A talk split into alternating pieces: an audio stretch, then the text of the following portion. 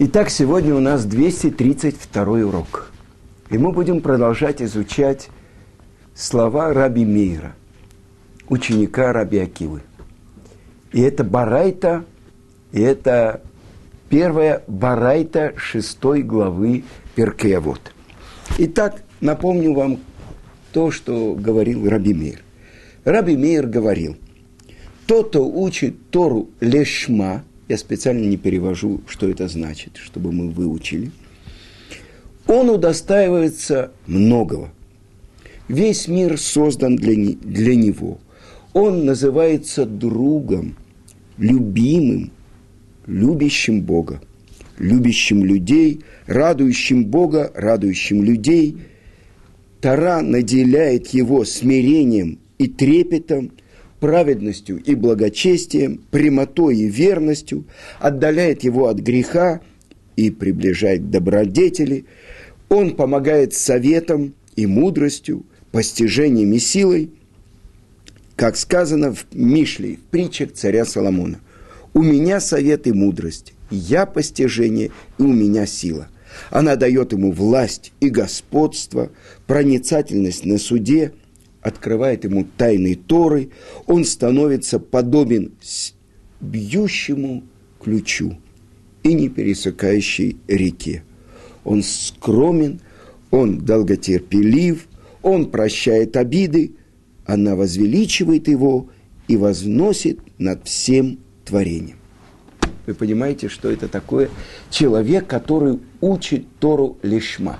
И вот теперь мы должны понять – что это значит лишма? Буквально во имя ее. Чего? И вот это то, что я хочу вам сказать. Во имя чего? И здесь есть э, объяснение. То, что ученик Ария Кодыша Равхайм Виталь говорит, что когда он учит Тору, он имеет в виду сделать приятное – на хатруах тому, кто его сотворил, а не для выгоды своего тела или своей души, даже если он имеет в виду заслужить будущий мир, это тоже называется не во имя того, кто дал Тору. И так написано – что человек, который учит Тору во имя ее, как написано в трактате Брахот, 17 лист, сказал Раби Иуда, «Ашрей Мише Амалоба Тора, в осе нахатруах лецро». Счастлив тот, кто занимается Торой и делает приятное тому, кто его сотворил. Потому что главная цель, чтобы было нахатрох, приятно Творцу. Он делает ради Творца. И это называется лишма. Так объясняет Хиду. Бен Ишхай. Основываясь на словах э, Равхайма Виталя, который основывает свои слова на том, что написано в трактате Брахот. Значит, он учит Тору ради этого – ради того, чтобы доставить наслаждение тому, кто его сотворил, а никакого другого, друг, никакой другой цели у него нет. Ни ради почета, ни ради э, заработка, никакого другого э, устремления у него нет.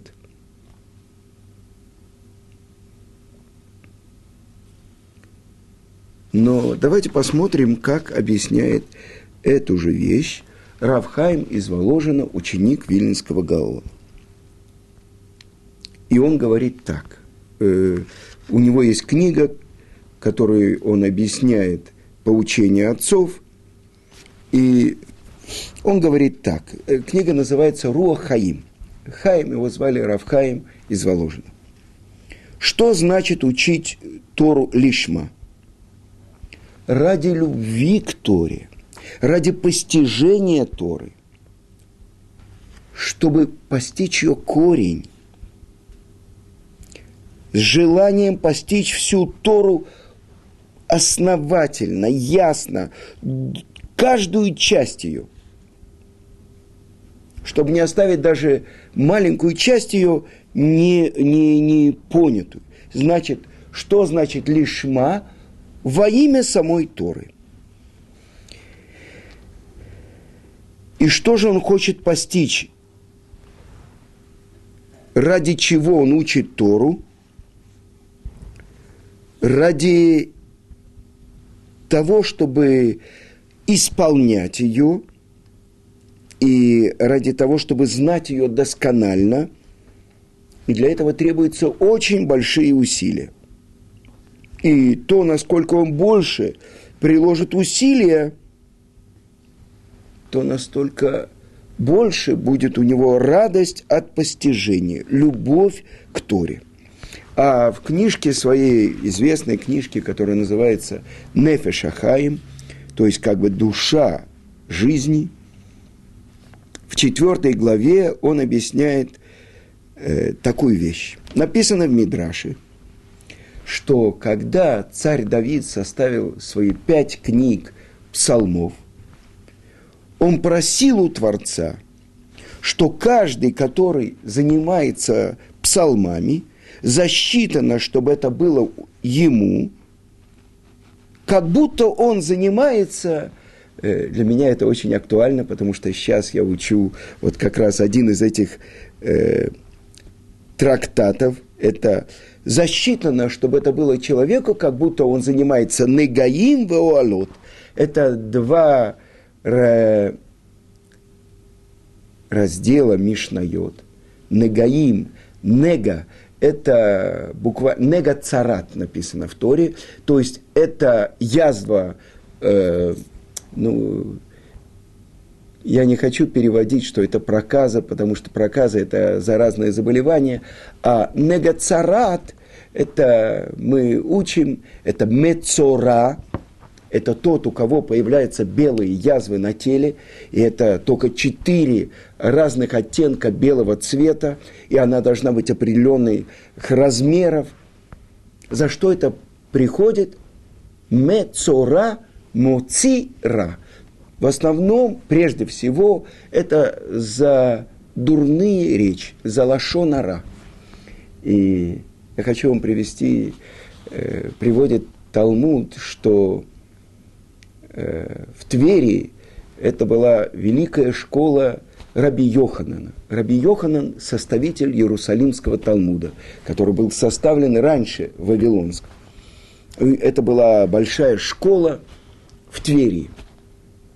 А недалеко от Твери был город Кейсария. И Э, Кейсар на иврите – это император. Это город, императорский город на территории земли Израиля. То есть там самые важные римские чиновники жили. Даже приезжал, при, приплывал туда на корабле император э, всего Рима. И там э, до сих пор есть амфитеатр, и там проводились гладиаторские бои, театры. Все было построено по вкусам Рима. Так вот, Раби Абау, ученик Раби Йоханана, и Хаврута, и друг Раби Йохана, Раби Шимон Рейш Лакиш, ехали в сторону Кейсарии. И вот, когда они приближались уже к Кейсарии, Раби Абаву сказал, может, мы повернем назад. Мы оставили город, где полно э, еврейских мудрецов, постигающих глубины Торы. А сейчас мы приближаемся к городу, где амфитеатры, цирки, театры и так далее. И евреи идут там за римлянами и тоже сидят в этих театрах. Что мы там потеряли, зачем мы туда идем? И вдруг он видит, как Раби Шимон Рейш Лакиш спустился со своего осла, взял э, ну, немного пыли э, с дороги, подошел к Раби Абау и засунул эту пыль ему в рот. Что? Начал э, чихать, начал выплевывать эту пыль, этот песок. Раби Абау, когда он откашлялся, он спросил, что ты сделал мне? За что? И тогда Раби Шимон Рейшлакиш ему сказал, ты говоришь лашонара про евреев, даже если это то, что написано в трактате Мегила. Арайканим шеба млеим мицвод керимун. Даже самые пустые из еврейского народа, наполненные заповедями, как гранат наполнен косточкой. Этот урок Раби Абау выучил на всю жизнь. Он сам был из Кейсарии. И сказано, что Раби Абау открыл Бейт Мидраш в Кейсарии. И он был очень важным человеком у всех римлян. И часто, когда приезжал туда император из Рима, он беседовал с Раби Абау, и часто Раби Абау защищал весь еврейский народ от жестоких указов римского, римского владычества. Это мы видим, это мы говорим про Негаим. Негаим, который появляется на теле, это очень тяжелая тема. И то, что царь Давид просит перед Творцом, чтобы изучение псалмов, прочтение псалмов, засчитывалось как изучение вот этого трактата Нагаим в Огалот, это шатры, если найден там мертвец, все то, что находится в шатре и не закрыто плотно, э, как глиняный кувшин закрыт плотной пробкой, становится нечистым. А глиняные сосуды и нету очищения, их должны разбить. Дальше, как передается эта нечистота, она, тума, может передаваться. Это очень тяжелые темы. Я знаю, что мы сейчас находимся в восьмой главе э, трактата Негаим. И учим мы это уже, может быть, полтора года. Это только восьмая глава.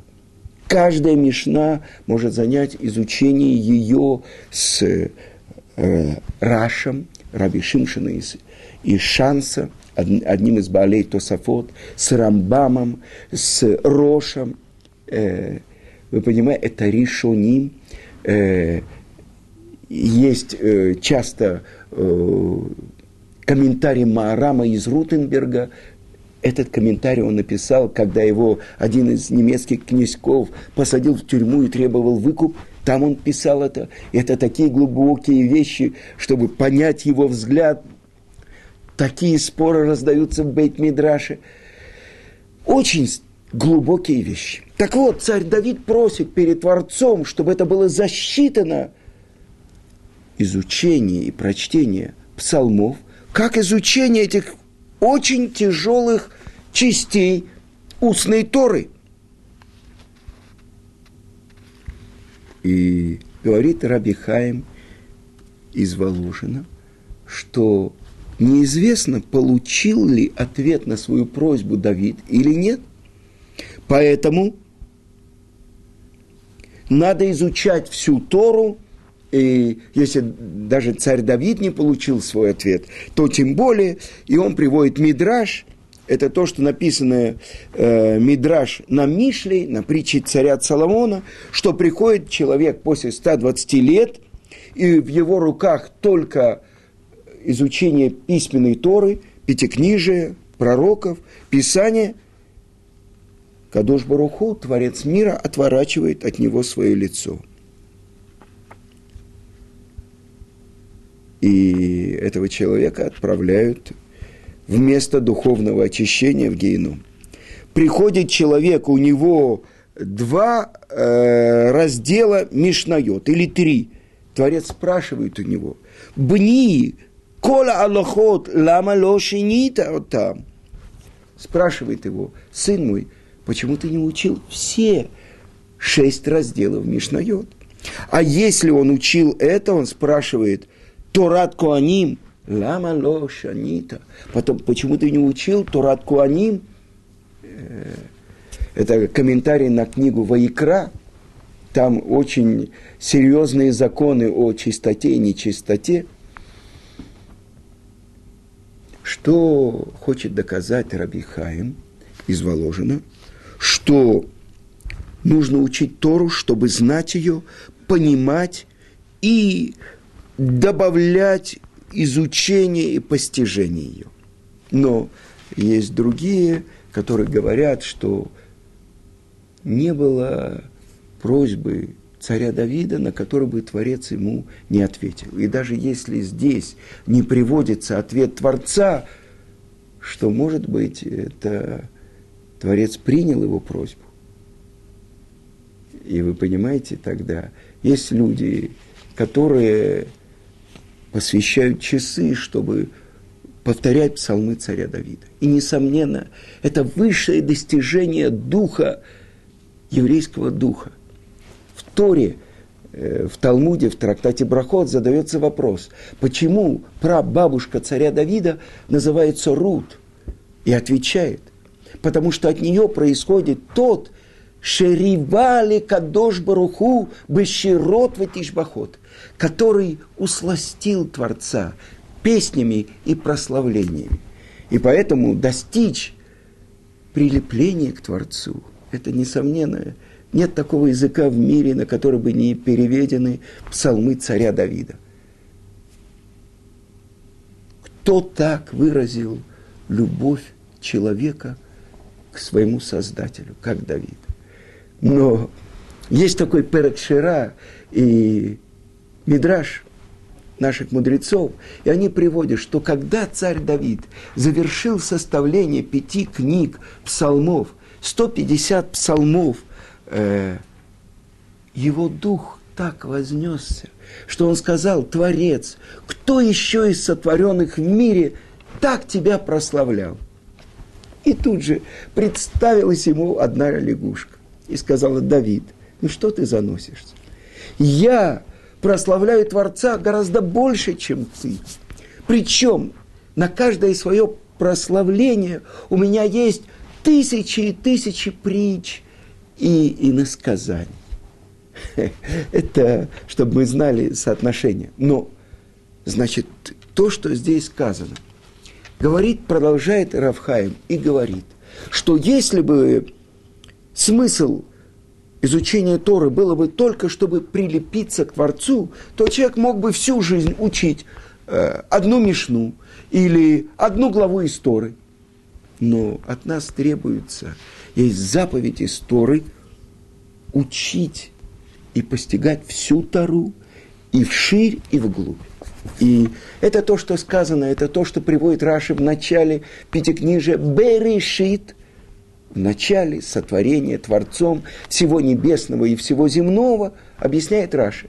Бишвили решит, ради начала сотворил Творец небо и землю и все их наполняющее. Что же называется началом? И началом называется Тара, и началом называется еврейский народ. Есть известный вопрос. Известно в что Яков и Исав поделили два мира – Исав взял для себя этот мир, а Яков – будущий мир. Так как же мы можем что-то брать из этого мира, и тогда мы как будто забираем это у Исава.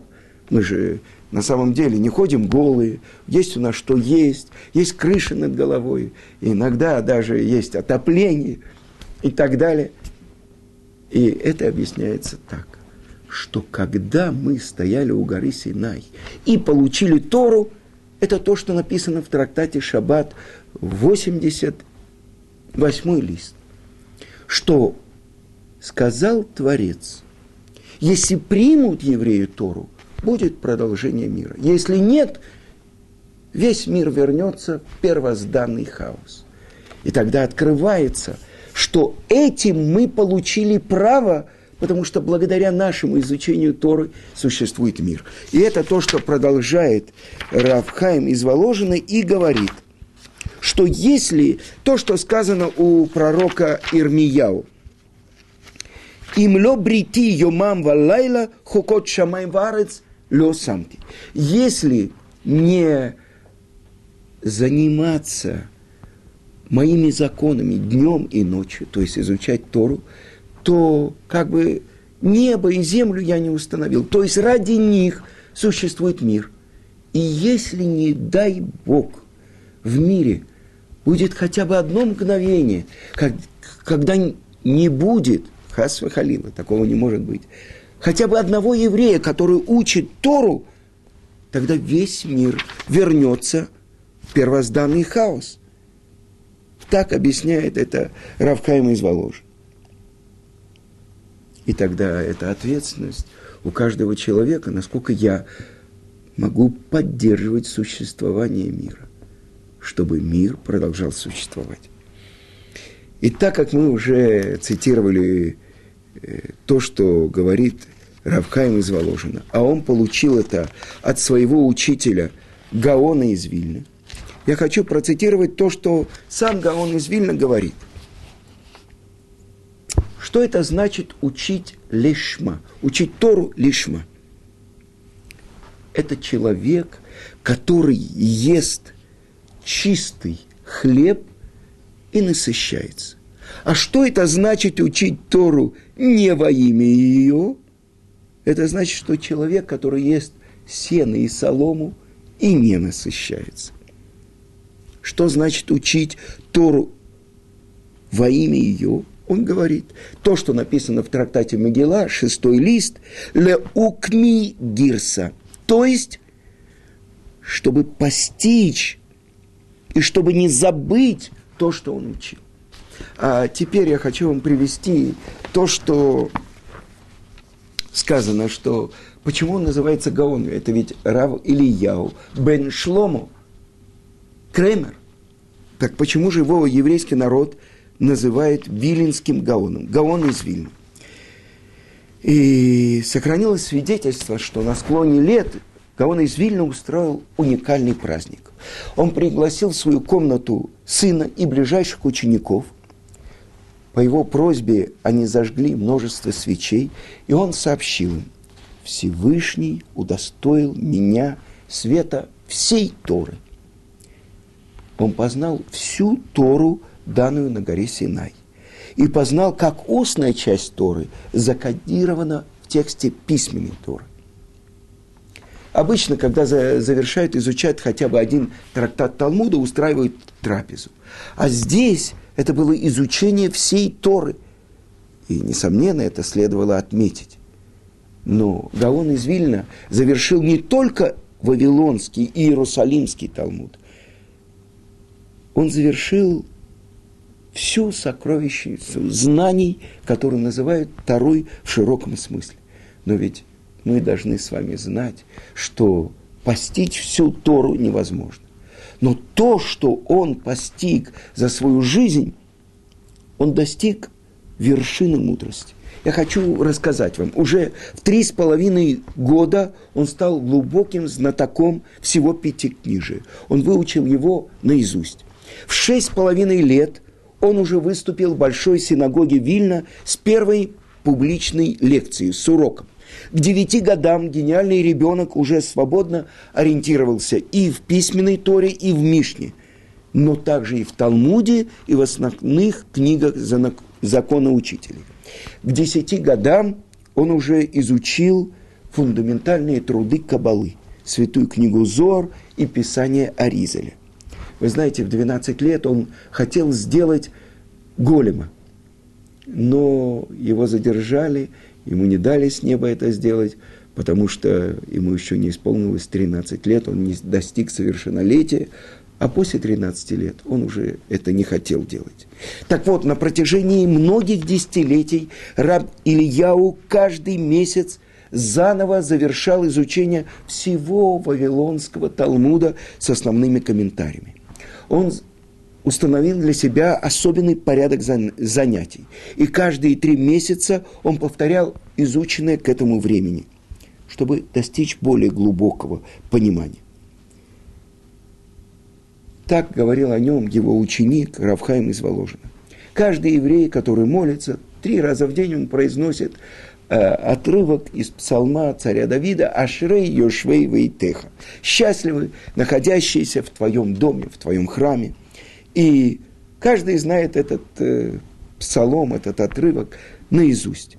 Я свидетельствую, что точно так же, как евреи знают наизусть Ашрей, мой наставник Гаон, Раби Ильяу, знал все шесть разделов Мишнайот, все трактаты Вавилонского Талмуда, все книги мудрецов древности, как в области закона, так и в области сокровенного учения – Он не только помнил все книги, но и знал место каждого слова в них.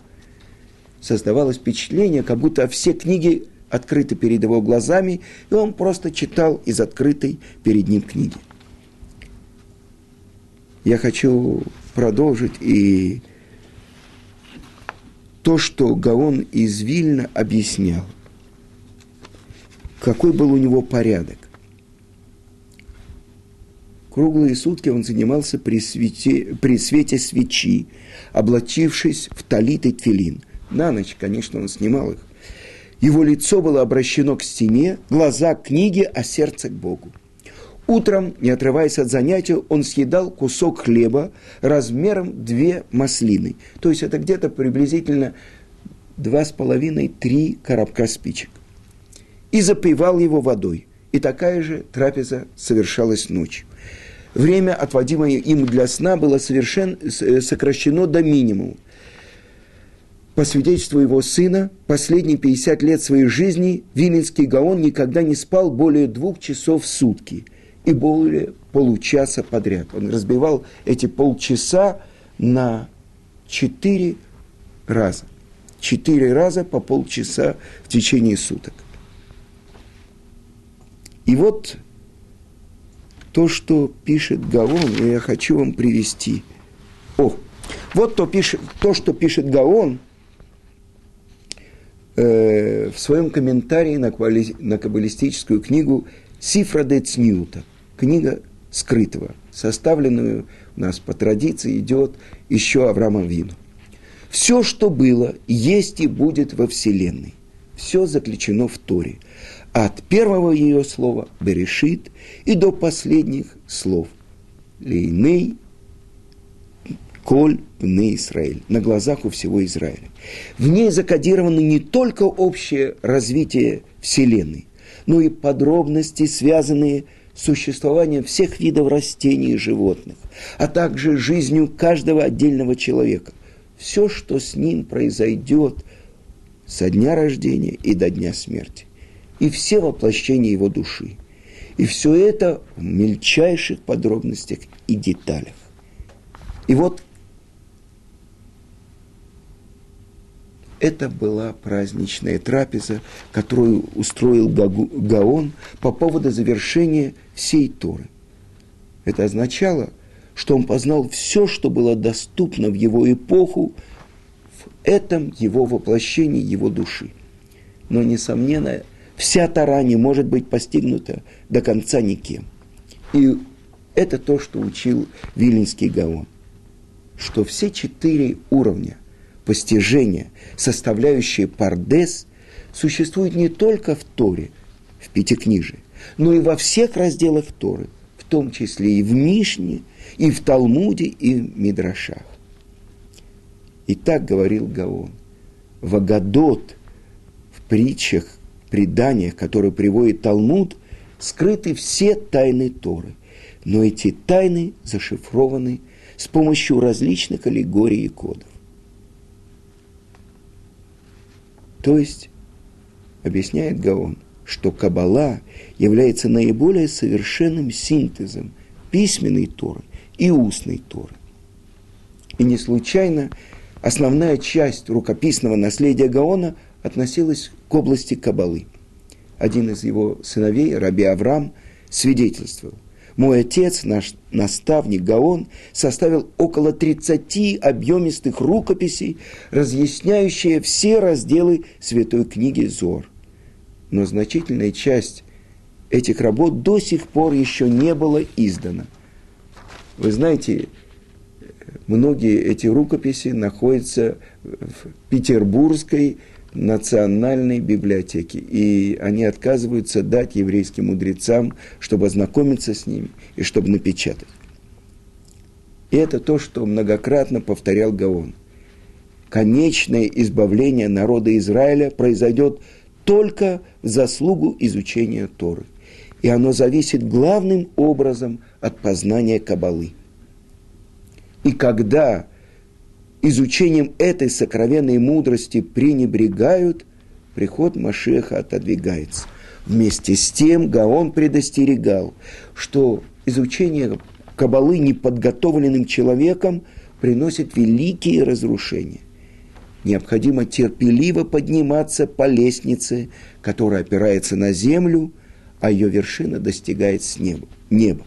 Сначала, писал Гаон, следует основательно изучить письменную Тору, затем устную традицию, а уж затем сокровенные тайны. А тот, кто устремится, чтобы познать тайны, не изучив предварительно законов Торы, останется ни с чем. Поэтому путь к постижению тайнам Торы, он лежит через учение, изучение и исполнение ее заповедей. Это то, что объясняет Гаон, путь снизу вверх. Пардес, пшат – это простой смысл, ремес – это намек, драж – толкование, и, наконец-то, четвертый уровень – сот или тайна. И от тайны, которую человек достигает медленным восхождением на гору постижения Торы, когда взбирается на вершину, открывается недоступный прежде обзор во все стороны, на многие километры. С высоты видно, где заканчивается лес, казавшийся бесконечным. Видно, куда уходят дороги и куда несут свои воды реки а вдалеке на горизонте можно различить сине-бирюзовую ленту моря. Дух замирает, и не жалко затраченного труда. Стоя на вершине, можно составить подробный и точный план местности, лежащий как на ладони. Но затем, чтобы подробно рассмотреть каждое дерево и каждый дом, необходимо вновь спуститься вниз – и тогда увиденное с вершины уже не забудется никогда. Итак, это то, что открывает Гаон. Вот что значит учить Тору лишма. Либо, как объясняет Равхаем Виталь, чтобы сделать приятное своему Творцу, нахат руах лейоцро, либо ради нее самой, без какого бы то ни было желания побочного. И тогда это то, что говорит Раби Мейер, человек заслуживает многих и многих вещей.